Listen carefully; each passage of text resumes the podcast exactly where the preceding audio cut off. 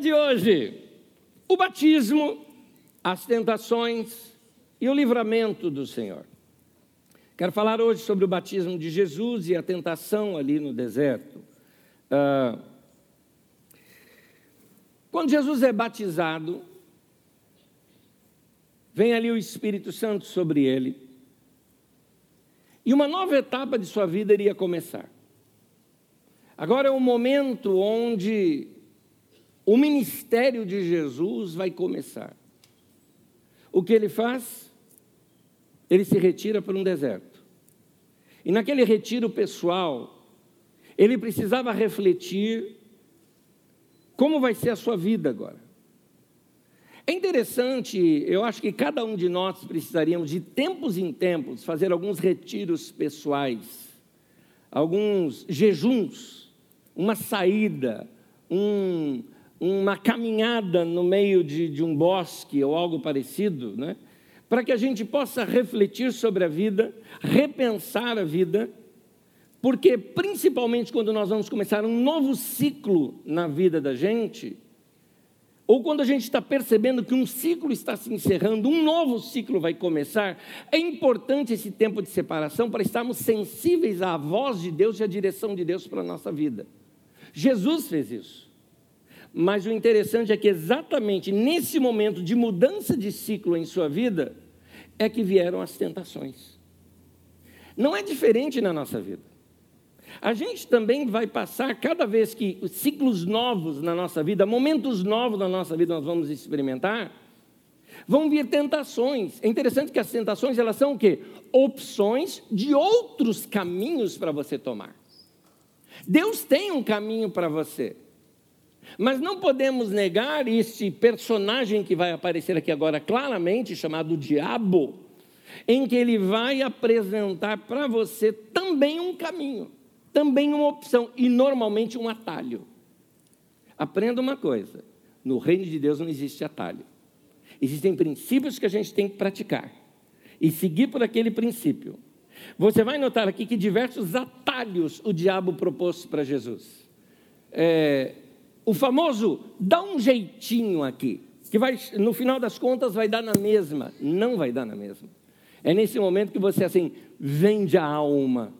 E aqui Jesus é tentado e, e sofre essas tentações. Eu quero ler o texto com vocês, assim nós podemos ampliar mais o nosso entendimento. Comecemos Mateus capítulo 4, de 1 a 11.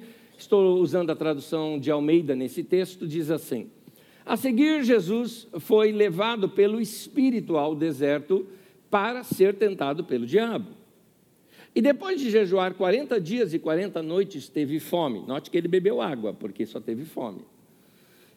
Então o tentador, aproximando-se, lhe disse: Se és filho de Deus, manda que essas pedras se transformem em pães. Jesus, porém, respondeu: Está escrito: Não só de pão viverá o homem, mas de toda palavra que procede da boca de Deus.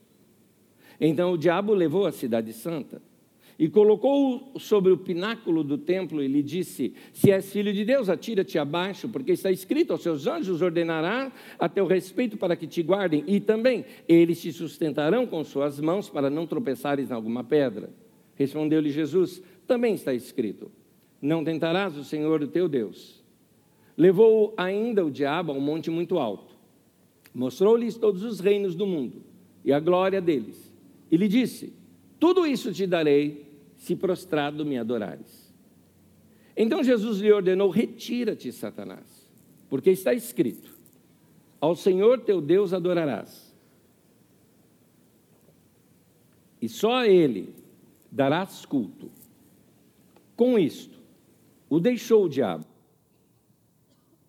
E eis que vieram os anjos e o serviram. Vamos começar falando do batismo. O local do batismo de Jesus hoje, aquele local, é, fica, na verdade, na Jordânia, e não em Israel. Uh, eu, vocês sabem que eu sou bastante crítico com esses turismos em Israel, porque eu vejo que é gente querendo ganhar dinheiro com a fé do povo e com falsas informações. Porque turismo por turismo é legal. Olha, você já foi para Israel? Não. Gostaria de ir? Talvez. Eu acho que sim. Prefiro mais, talvez, outros lugares, como a Grécia e alguns outros lugares do Novo Testamento. Mas Israel me interessa, sim. No entanto, não por essas vias de turismo. Porque é uma situação mercadológica muito grande e uma delas tem a ver com batismo. Por que, que o pessoal que já é batizado vai para Israel e se batiza de novo? Sabe como é que se chama isso na Bíblia? Vitupério. É, porque na verdade você está desprezando completamente o batismo que a pessoa já realizou para ser batizado em Israel como se fosse um batismo de grife, né? Como se a pessoa tivesse uma grife. Não, eu sou batizado no Jordão. Como se isso fosse uma grife assim no céu, entendeu? Ou oh, aquele ali foi batizado no Jordão. Deixa a gente falar uma coisinha. Sabe esses batismos que aparecem, principalmente na internet, no Jordão e tudo mais? Pois é, não é no lugar onde Jesus foi batizado. Te dou duas provas disso. A primeira é que as águas são claras. E as águas claras só aparecem no Jordão lá em cima, perto da Galileia. E Jesus foi batizado lá embaixo, já perto do Mar Morto, é, inclusive, a, a, expressão bíblica fala do outro lado do Jordão. Não sei se você sabe, o Jordão hoje ele divide Israel da Jordânia. Portanto, do outro lado do Jordão, exatamente do lado da Jordânia, onde você teria que tirar passaporte, ir para lá, não basta uma viagem para Israel para isso. Então, o verdadeiro local onde Jesus é, se batizou fica lá do lado da Jordânia. Acho que eu tenho uma figura aqui, não é? é desse local aqui da Jordânia. Está aqui, do lado de cá está Israel, do lado de lá está Jordânia. Olha como é curtinho aqui o espaço. E essa cor do, do rio é uma cor por causa do efeito fotográfico. Já já eu te mostro mais ou menos como é que é esse rio. É, é mostra a próxima figura para mim, por favor. Aí você vai ter uma ideia das águas do Jordão, como é que são. Não são nada limpinhos. Por isso que se a pessoa é, é, vestiu uma roupa branca e foi batizada e levantou branco, não foi na parte onde Jesus foi batizada. Não foi batizada. Porque ela é bem barrenta. Não é sujo, é barrento, porque o rio tem muitas curvas. Aí você está no final de um, de um leito de um rio que vem desde lá do norte. Então, é por isso que nessa parte é assim. Durante o verão, as águas abaixam bastante nesse local. O Rio Jordão, na sua média, ele tem mais ou menos 30 metros de largura. Não é um rio tão largo assim, né? Mas na, durante o verão, que foram essas fotos que você viu, é, as águas são bem baixas. João Batista provavelmente estivesse batizando numa das encostas do rio. Sabe aquelas que a gente chama de curva de rio? Não é? Então, onde o rio faz quase que uma curva, então tem uma, uma parte maior onde a água fica um pouco mais parada. Talvez fosse ali que João Batista tenha batizado. O que acontece é que ao longo dos anos o rio foi mudado, uh, o seu leito de direção diversas vezes, sendo uma delas, por exemplo, esta região onde foi o batismo de Jesus. Na verdade, o local mais provável onde foi o batismo de Jesus, o rio nem passa lá mais hoje. Aquela parte que você viu ali da Jordânia é o mais próximo do local, mas não exatamente o local. É interessante porque o local onde Jesus se batizou é, tem muito da história de Israel em torno daquilo. A primeira parte da história é a seguinte: quando Moisés dirigiu o povo no deserto, você sabe, ele não entrou na terra prometida. Mas Deus o levou a um alto monte, e de lá ele viu toda a parte da terra prometida, inclusive até a parte ali, ele avistava Jericó dali. O monte chamava-se Monte Nebo, e foi lá que Moisés morreu. Aqui está uma figura hoje, né? uma foto aérea hoje do Monte Nebo, e dele você consegue avistar ao longe partes é, de Israel. Lembrando, o Monte Nebo fica ali hoje no espaço onde é a Jordânia.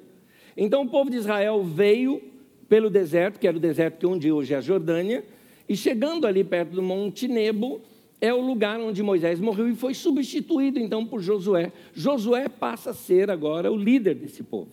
Josué então teve que, logo depois, quando você lê o livro de Josué, você vê que Deus disse que eles iriam atravessar o Jordão. Ora, o caminho daqui do Nebo até Jericó, que foi para onde Josué foi, passava exatamente por esse pedaço aonde nós acreditamos que foi onde Jesus não é somente acreditamos, tem uma referência mais clara de onde Jesus foi batizado. Então, Jesus também foi batizado neste mesmo local. Ah, ah, quando Jesus foi é, batizado, aliás, quer ver um outro acontecimento histórico que tem ali? É o seguinte: Elias, quando Elias foi para ser levado aos céus, ele vinha de Jericó em sentido Gileade, ou seja, em sentido ali da região do Monte Nebo, dali em diante. Então ele teria que fazer por essa passagem também. Quando ele chega no Jordão, o Jordão está em cheia. E diz o texto bíblico que Elias tirou o seu manto, bateu no rio e o rio se abriu. E eles atravessaram o rio. Passado esse lugar, nesse caminho aqui de, de, é, do Monte Nebo, é a região, não exatamente ali, mas no mesmo caminho, é a região onde o texto bíblico diz que Elias foi levado aos céus e caiu-se o seu manto. Eliseu então toma aquele manto, volta, fala: Onde está o Deus de Elias? E bate no rio, e o rio também se abre diante dele, provavelmente nesse mesmo lugar. Era um lugar de passagem, vamos dizer assim, era um lugar uh, onde tem a história por detrás. Era ali que João Batista então batizava para mostrar para aquelas pessoas que aquele batismo iria representar que eles iriam agora entrar para dentro da terra prometida, entrar para dentro dessa nova experiência com Deus. Em João capítulo 1, versículo 28, na tradução de Almeida, que nós estamos mais familiarizados, diz assim: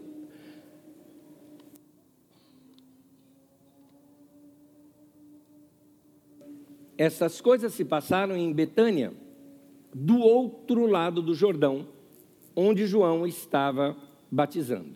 Ora, Betânia, na verdade, ficava próximo de Jerusalém e não ali naquela região. Então tem duas conjecturas aqui. Que essa é uma outra cidade também chamada de Betânia, como alguns chamam Betânia da Além Jordão, ou o mais provável, Orígenes, um dos pais da igreja, quando a gente fala pais da igreja, nos referimos àqueles líderes da igreja depois da era apostólica. Depois que os apóstolos morreram, esses líderes um deles, Orígenes. Orígenes fez uma caminhada pela Terra Santa e descobriu ali uma cidadela, bem à beira do Jordão, com um nome muito parecido, vamos dizer assim, não para nós em português, mas no seu original, da palavra Betânia, que seria Bet-Bará.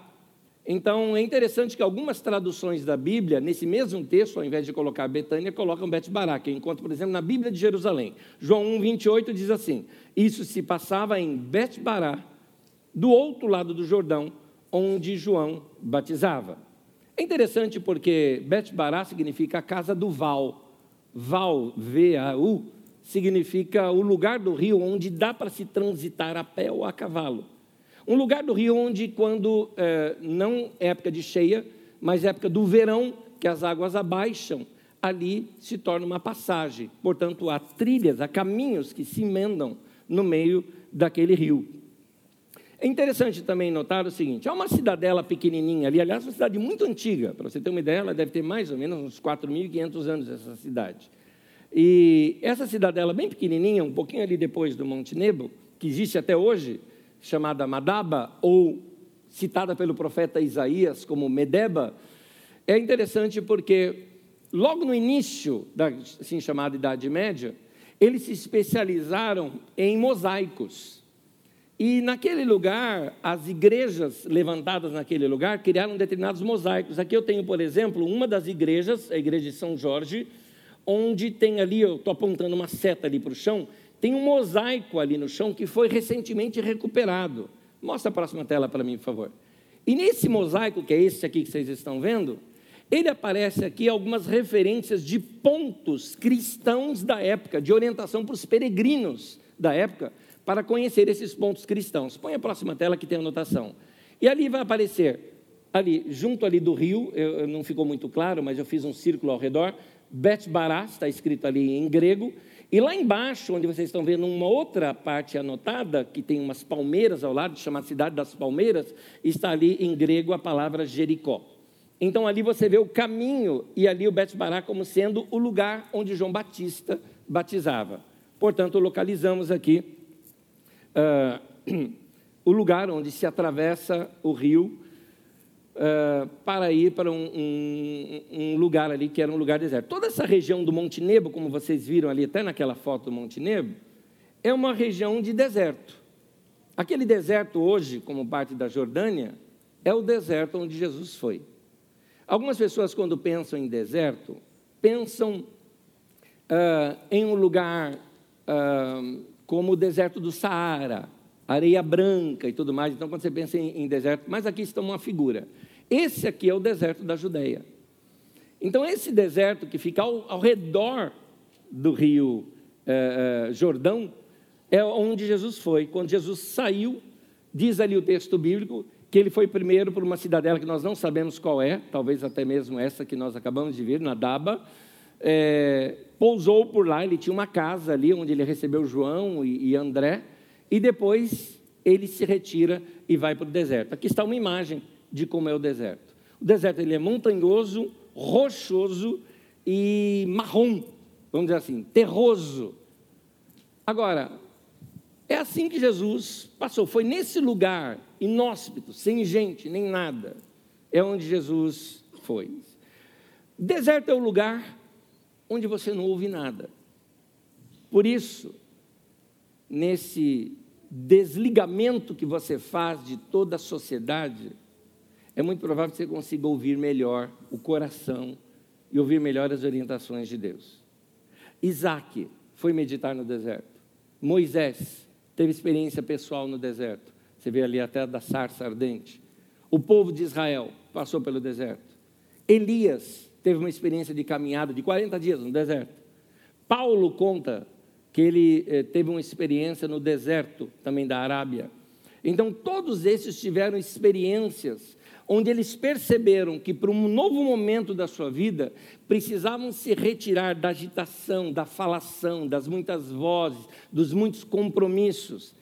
Todas essas pessoas, inclusive eu e você, nós precisamos de tempos em tempos passar por uma experiência como esta de Jesus de deserto.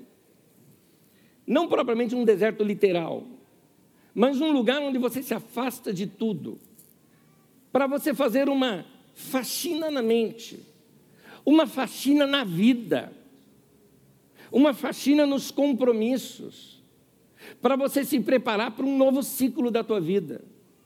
Pensa bem, nós já estamos quase no final do ano, e se a gente olhar para trás, a gente pergunta: o que, que eu fiz nesse ano? E do que eu fiz, do que realmente valeu a pena? Será que eu não estou gastando demais o meu tempo com coisas que não estão produzindo nada para a minha própria vida? Será que eu não preciso entrar num novo momento da minha vida, onde eu preciso experimentar alguma coisa diferente, uma coisa nova, uma coisa que de fato vai me dar mais significado para a minha vida? Por isso que eu te recomendei aquele livro Uma Vida com Propósitos. Ele vai te ajudar você pensar, por exemplo, em áreas, cada uma das áreas da sua vida, de qual o propósito, por que razão eu estou vivo, por que, que eu existo. É uma pergunta que a gente tem que se fazer de tempo em tempo. Qual é a razão da minha vida? Mesmo quando você tem convicções. Vou dar um exemplo meu. Eu tenho convicção do meu chamado ministerial, da minha, da minha vocação. Mas de tempo em tempo eu tenho que me perguntar da seguinte forma: mas eu estou de fato fazendo o que é necessário, o que é essencial dentro de uma vida ministerial? Será que eu não estou gastando tempo com coisas que eu não deveria estar gastando o meu tempo? Porque tempo é uma coisa que não volta mais. Você gastou, meu querido, já foi. Não se recupera tempo perdido. Tempo perdido é tempo perdido. O que você pode fazer é que, da agora em diante, você pode mudar e reaproveitar e passar a viver melhor a sua vida. Então, de tempo em tempo, a gente precisa fazer isso, como Jesus fez, como todos esses homens aqui também fizeram Agora, foi exatamente aí no deserto que vieram as tentações. E as tentações, você dá para notar pelo próprio texto, lembra-se, o texto é um texto antigo. Ah, levou Jesus ao pináculo do templo. Você acha que isso foi literal ou foi imaginário? Então é muito provável que isso tenha sido dúvidas, imaginações, suposições. São situações assim que a gente passa também. Jesus era gente como a gente, humano como nós sujeitos às mesmas tentações que nós passamos. Portanto, se eu passo as mesmas tentações que Jesus passou, significa que, da mesma forma como sendo ele, Jesus, teve suas tentações, suas opções, principalmente no momento em que ele ia mirar para um tempo novo da sua vida, vem o diabo e apresenta uh, uh, atalhos, assim vai acontecer comigo e com você também. Então a gente precisa estar atento. Vamos analisar as tentações de Jesus para que delas a gente também possa tirar alguma lição. Primeira tentação: transformar pedras em pães. O que é isso? Te pegar no desespero. 40 dias sem comer. É, Jesus estava com fome. Olha o texto bíblico, Mateus 4, 2. Depois de jejuar 40 dias e 40 noites, teve fome. Os pães no Oriente Médio, eles são interessantes, ele não é como o pãozinho que você come na sua padaria, tá? Os pães, eles lembram uma pedra, lembra? Ainda mais quando você viu a figura lá do deserto, vendo que ele não é branquinho, né? que ele é terroso, né? com essa cor de terra. Então, aquelas pedras do deserto, ela, assim, é como se Jesus, de tanta fome, já, tivesse, já estivesse tendo alucinação. Você também não tem alucinação quando você está com fome? Basta passar o horário de almoço que eu olho assim, se o cara é magro, alto, eu já imagino um cachorro quente assim com a cabeça e o pé. Né? Se é gordinho, já é um hambúrguer. Né? Então, você é igual desenho animado. Agora, imagina, 40 dias, 40 noites. É, é muito tempo. Então, essas alucinações, Jesus era humano. Passou-se também com ele. E aí vem a tentação. A tentação é: você não é o filho de Deus? Ué, transforma a pedra em pão. Faz aí, abrevia essa situação. Quais as tentações que vêm sobre mim e sobre você? A estratégia dessa tentação era pegar a pessoa no desespero. Porque no desespero você topa tudo. Você não sabe nadar, caiu no mar. Alguém te joga dois palitos e fala, bate aí, você vai bater, achando que aquilo. Você vai, você vai fazer o que vier. O desespero faz muitas vezes a gente fazer isso. E interessante, muitos de nós se retira por um tempo de pensar na vida no momento do desespero. É no momento de uma separação, de uma perda de um emprego, é, de um momento novo da vida. É, não foi algo muito planejado. Aconteceu uma crise na vida, a gente fala, oh, deixa eu parar tudo para pensar. Nesse deixa eu parar tudo para pensar, vem o diabo e te dá uma opção. Vem por aqui, ó. Faz aqui. Você está no desespero, você aceita. Então, quando as nossas necessidades básicas não são supridas, a gente é tentado pelo desespero. Mais adiante eu dou alguns exemplos, baseados nas outras tentações, que vão ser aplicadas aqui. Apenas para não ser repetitivo, eu vou prosseguir. Segunda tentação: pular do pináculo do templo. Eu traduzo isso como te colocar em enrosco. Sabe por quê? Deixa eu explicar primeiro. É, sobre o pináculo do templo aqui para você. Vou até mostrar fotos aqui para você, para você entender melhor. Essa daqui é um desenho de como era o templo naqueles dias, não como é hoje.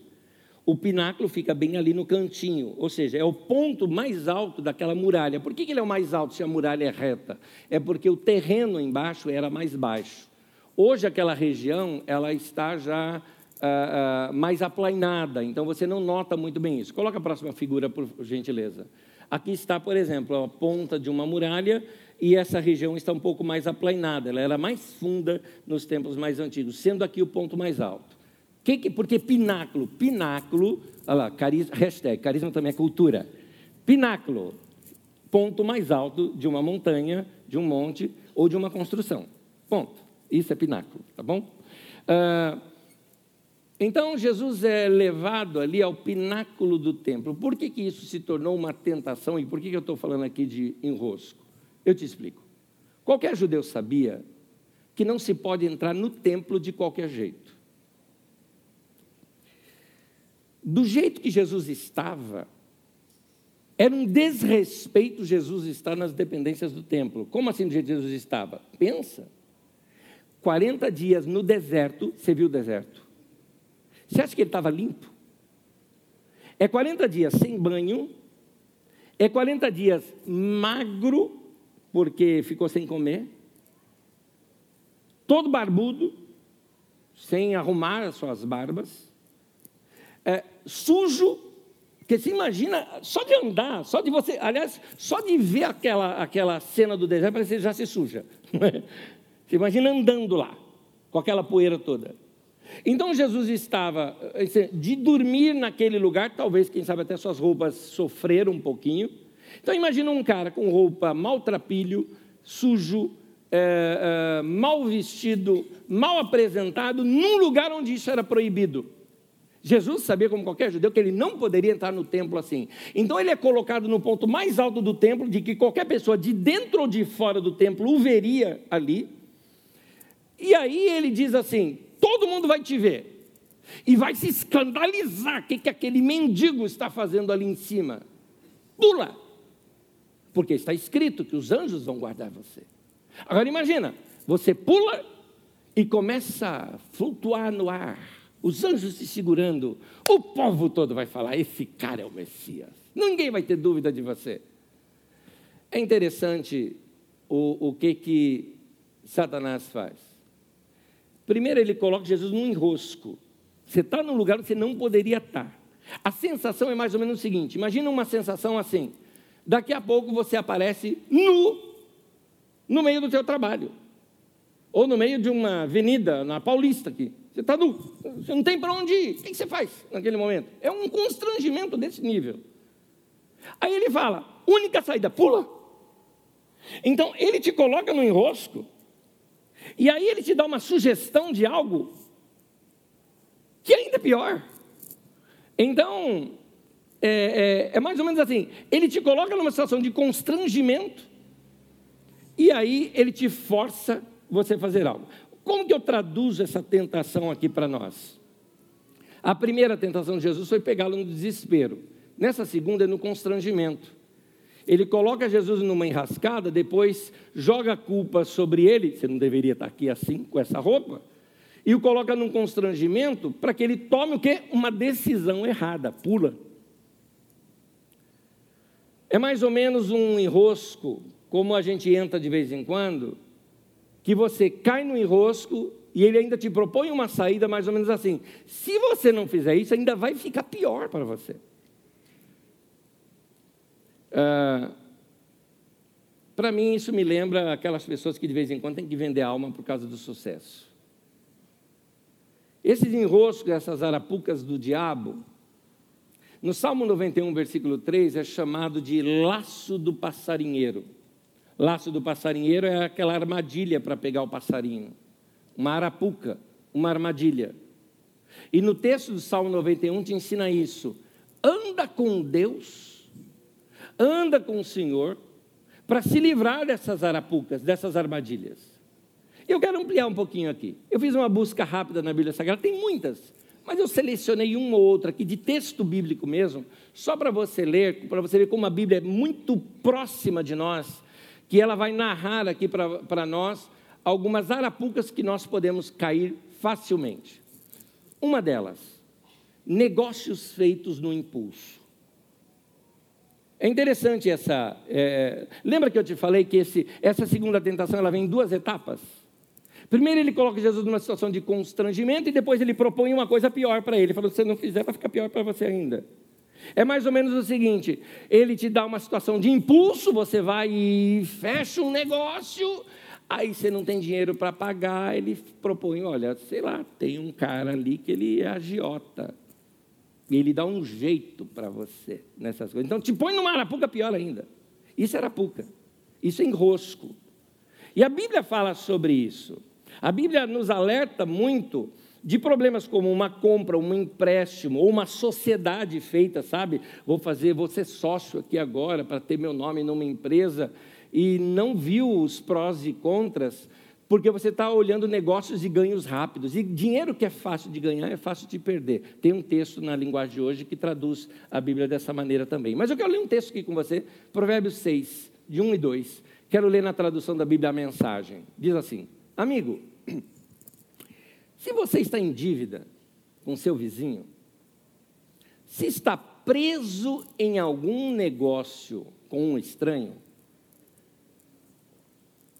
se no impulso, olha eu falando aí para você de comprar no impulso, você prometeu dar a casa em garantia e agora ficou sem lugar para morar, não perca nem um minuto, livre-se dessa confusão você está nas mãos daquele homem. Deixe o orgulho de lado.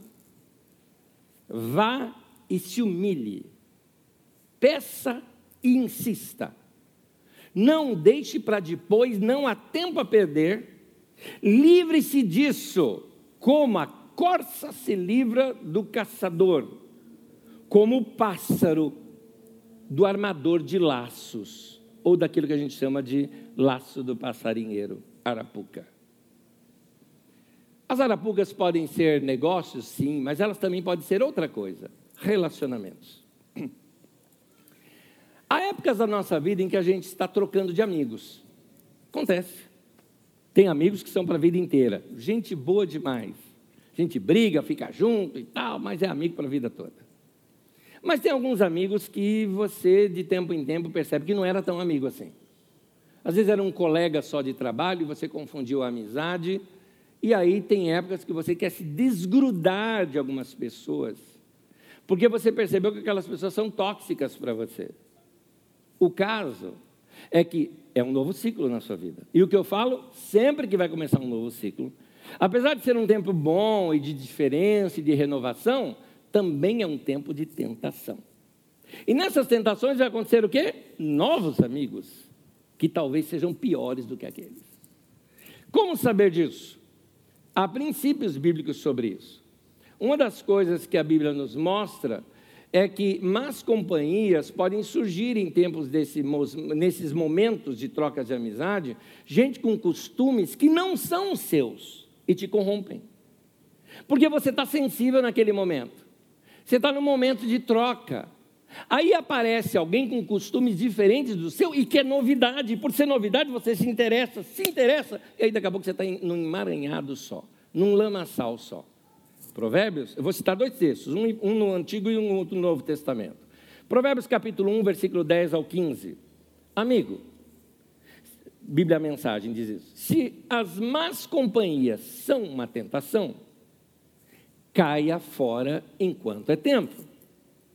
Se dizem, aqui eu abreviei o texto, ele é, é do 10 ao 15, eu peguei só algumas frases para não ficar o texto muito longo. Se dizem, vamos sair para aprontar, venha com a gente, isso é que é diversão. Ah, amigo, nem olhe mais para essa gente e simplesmente dê as costas. Algumas pessoas não sabem dizer não. E por não saber dizer não, vão entrando nesses enroscos. Você percebe que determinadas pessoas são más companhias para você. Ah, mas Anésio, eu estou evangelizando. Tá. Eu digo o seguinte: é uma escada rolante, você está descendo ou subindo?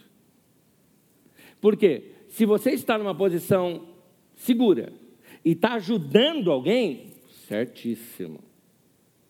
Mas se você está na areia movediça junto com a pessoa e ela está te puxando para baixo, eu te pergunto: é mesmo uma boa companhia? Você está influenciando ou está sendo influenciado? No Novo Testamento, Paulo apóstolo faz uma recomendação, 1 Coríntios 15, 33, ele diz assim: Não deixem, não se deixem enganar. Talvez ele tinha aquele texto de Provérbios em mente quando ele escreveu isso. As más companhias corrompem os bons costumes. Então tem coisas que as pessoas até próximas de você falou, ó, você anda mudando um pouco, porque você andou com esse pessoal novo aí que você está andando, você está meio diferente. Qual é a sua tendência? De orgulhoso. Dizer, não, eu sei o que eu estou fazendo, eu sou adulto e tudo mais. Mas quem está perto de você está percebendo, você está se afundando. O que, que disse lá o texto? Não dê, não olhe mais para essa gente, simplesmente dê as costas. Cai fora. Cai fora. Cai fora. E alguns aqui não é amizade, é relacionamento amoroso. Ah, mas eu estou apaixonado. Ué, você pode se apaixonar pela coisa errada. Quem disse que não? Então, abra os seus olhos. Aquilo pode estar te levando para um buraco. Terceira tentação: ganhar poder e influência no mundo. Para isso, Jesus tinha que fazer algumas concessões. A Bíblia mostra que Jesus veio para recuperar o domínio. O diabo então propõe algo sem briga e sem sofrimento. O diabo era o príncipe desse mundo. E ele sabia que Jesus veio para tomar isso dele.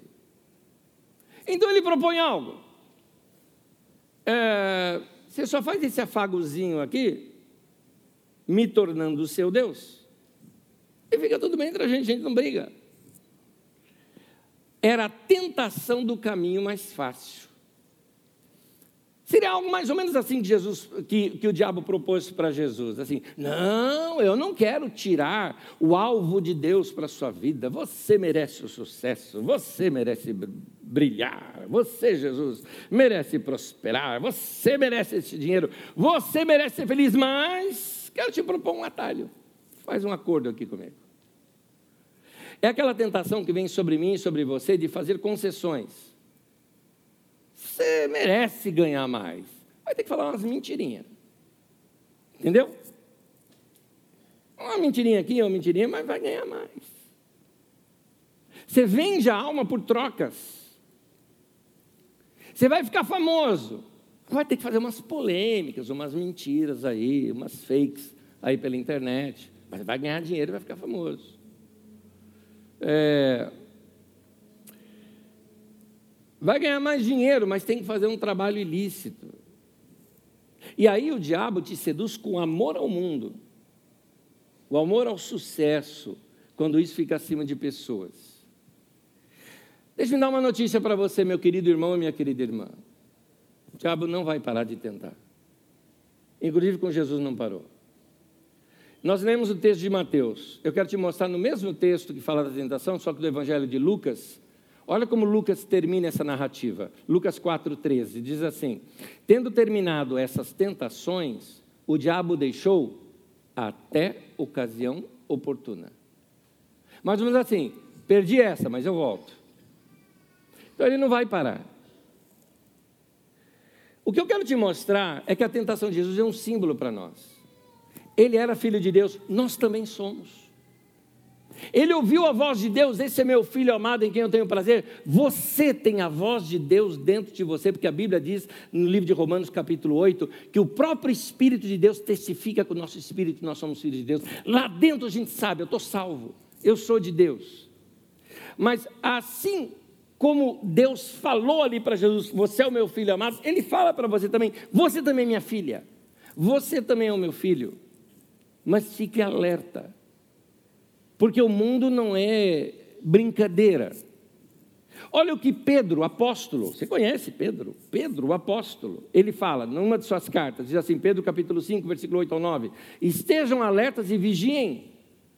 O diabo, o inimigo de vocês, anda ao redor como leão, rugindo e procurando a quem possa devorar. Resistam-lhe permanecendo firmes na fé, sabendo que os irmãos que vocês têm em todo o mundo estão passando pelos mesmos sofrimentos. Se você buscar uma imagem sobre como o leão faz, ele vê um rebanho, ele fica o tempo todo cercando o rebanho, o tempo todo, de longe, o tempo todo. Porque o rebanho junto ele não enfrenta. Mas basta um ficar distraído que saiu de perto ali do rebanho, ele falou: é essa a minha presa.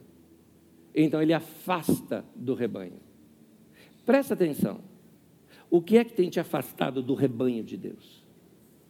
O, quais são as coisas que aos poucos te afastam de comunhão, de irmãos, de oração, de fazer isso que você está fazendo hoje pela manhã, de levantar cedo, sair, vir para a reunião da igreja, receber palavra de Deus? É aos poucos que o diabo vai fazendo isso, até que você esteja sozinho.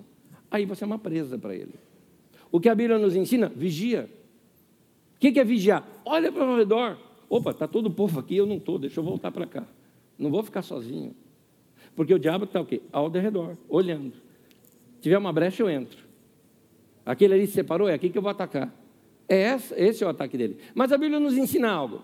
Resistam-lhe permanecendo firmes na fé. O que é ser firme na fé? Ser firme na fé é ser firme na palavra de Deus. É firme naquilo que você tem aprendido da palavra de Deus. Meu irmão, hoje aqui, você está recebendo a palavra de Deus. Hoje aqui, você está recebendo a orientação do Senhor. Pega essa palavra e põe no coração. O que, que a Bíblia diz? Guardei tua palavra no meu coração para não pecar contra ti. O que, que é pecar? Pecar é desviar do caminho. Eu não quero desviar do caminho. Então eu vou meditar nessa palavra ao longo da semana. Eu vou repensar essas orientações que têm sido dadas aqui para mim. Firme naquilo que você tem aprendido da palavra de Deus. Resistir ao diabo e resistir à tentação é simples. Vou te falar uma frase aqui que resume tudo. Faça o certo. Pronto. Faça o que é certo. Mas, Anésio, se eu fizer esse negócio, não é lícito, sabe? Tem umas coisinhas aqui escusas, mas vou ganhar muito dinheiro. Cara, arapuca. Ratoeira. Ratoeira é assim, está lá uma comida para você. É uma coisa básica, é o que você quer, mas vai te matar. Então não cai nessa. Faz o certo. Ah, mas isso aqui vai estar. Tá... Mas não vou fazer, eu vou fazer o correto. Eu vou fazer o correto. Eu me lembrei de uma situação aqui agora, vou contar uma coisinha para vocês.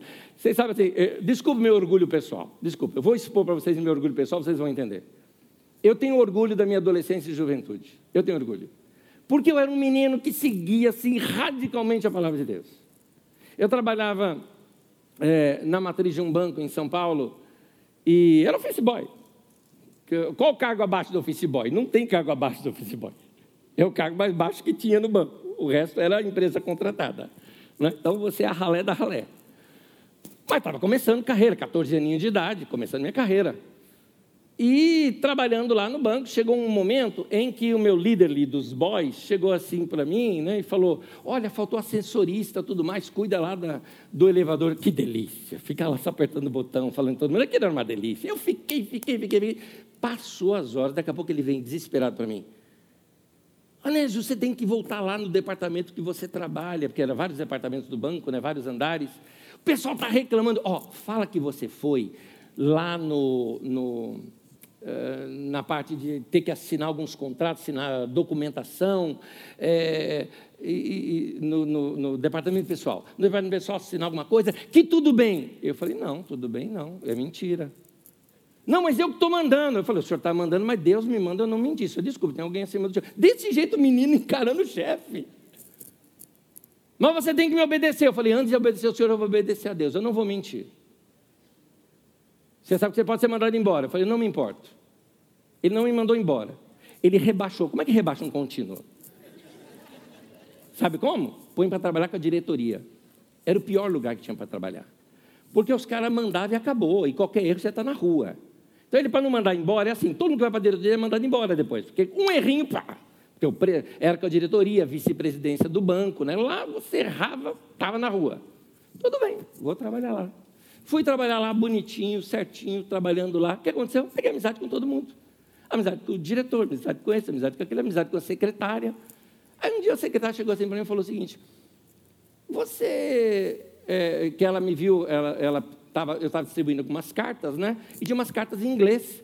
Eu falei, olha, essa carta aqui é direcionada a tal coisa. Falei, você sabe falar inglês? Eu falei, estou aprendendo, estou doido para aprender, e eu estou aprendendo da maneira como eu posso. Mas como você está fazendo curso? Não, estou fazendo sozinho. Sério, ela gostou de mim. Aí me adotou como se fosse um filho. Ela falou, vou te dar um conselho. Está chegando a época da sua promoção, depois de tanto tempo vocês são promovidos. Então vou te colocar num departamento aqui do banco, onde lida com a área de inglês. Você topa? Eu falei, é claro. Gente, eu Fiz isso. Ó. Fui parar no departamento melhor, ganhava mais que os outros departamentos. Fui o primeiro operador de computador e isso fez a minha vida, porque eu aprendi a mexer com computadores lá no banco. Uh, lidei com a área do inglês, isso me ajudou bastante a crescer, trabalhar no comércio exterior do banco.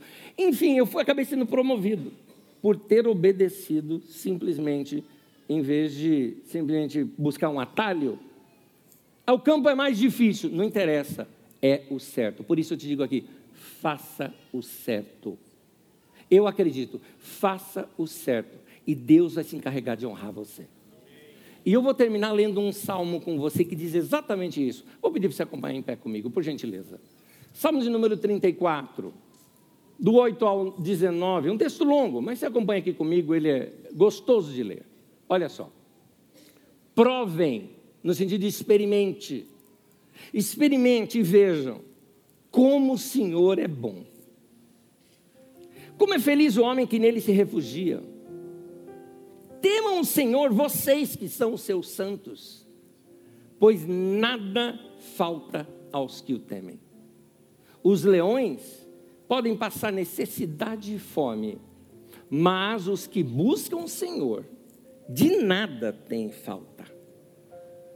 Como diz a outra versão, os que buscam o Senhor, bem nenhum lhes faltará. Venham, meus filhos, e ouçam-me. Eu ensinarei a vocês o temor do Senhor. Quem de vocês quer amar a vida e deseja ver dias felizes? Eu volto para repetir isso com vocês. Ó, está falando com a gente. Quem de vocês quer amar a vida e ver dias felizes? Todos nós aqui. Olha o conselho. Guarda sua língua do mal. Em outras palavras, para de mentir. Para de falar o que não deve. Guarda sua língua do mal. Guarda sua língua de fofoca. Guarda sua língua do mal. E os seus lábios da falsidade. Afasta-se do mal. Afaste-se do mal. Faça o bem. E busque a paz com perseverança. Os olhos do Senhor voltam-se para os justos. E os seus ouvidos estão atentos ao seu grito de socorro. Ou seja, afasta do mal, faça o bem, clama ao Senhor, Ele vai te ouvir. O rosto do Senhor volta-se contra os que praticam o mal, para apagar da terra a memória deles. Os justos clamam, o Senhor os ouve e os livra de todas as suas tribulações.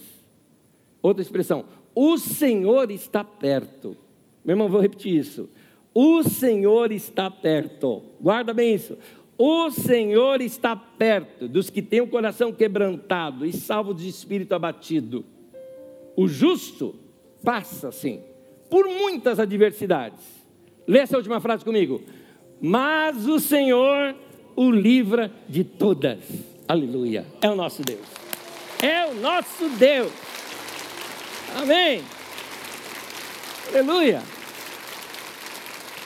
Irmão e irmã, que o Senhor nos dê ouvidos para ouvidos para ouvir, olhos para ver para nunca nos enveredarmos pelo caminho do mundo. Sejamos santos, sejamos separados para Deus. Vamos viver vida correta, vamos viver vida certa. Resistam às tentações, fiquem firmes até o fim, irmãos. O Senhor os livra de todos. E eu quero terminar com vocês orando a oração que Jesus nos ensinou, apenas uma frase dela. Mateus capítulo 6 versículo 13. Vamos orar juntos aqui? Ora isso, leia isso orando diante de Deus. Vamos orar. E não nos deixe cair em tentação, mas livra-nos do mal. Amém. Querido Deus, eu te peço que o Senhor abençoe o teu povo, meus irmãos e minhas irmãs, e os levem a perceber as tentações do diabo em suas vidas. Ao perceberem, dê a eles força para resistir para andarem corretamente, serem homens e mulheres íntegros, de caráter, santos, fiéis ao Senhor, que não compactuam com o pecado, mas amam a justiça. Que o teu Espírito esteja sobre nós e dentro de nós, orientando o nosso caminho. Que a tua palavra ensinada hoje aqui brote ao longo da semana em nossos corações e em nossa mente, nos lembrando de andar na Sua palavra que façamos o que é certo, o que é correto, e a recompensa vem do Senhor. Desde já te agradecemos por sermos teus filhos, por cuidar de nós e temos certeza que os teus ouvidos estão abertos às nossas orações. Muito obrigado, Senhor. Guarde o teu povo e os abençoe. Em nome de Jesus. Amém e amém. Povo de Deus, seja abençoado. Deus abençoe. Até domingo que vem.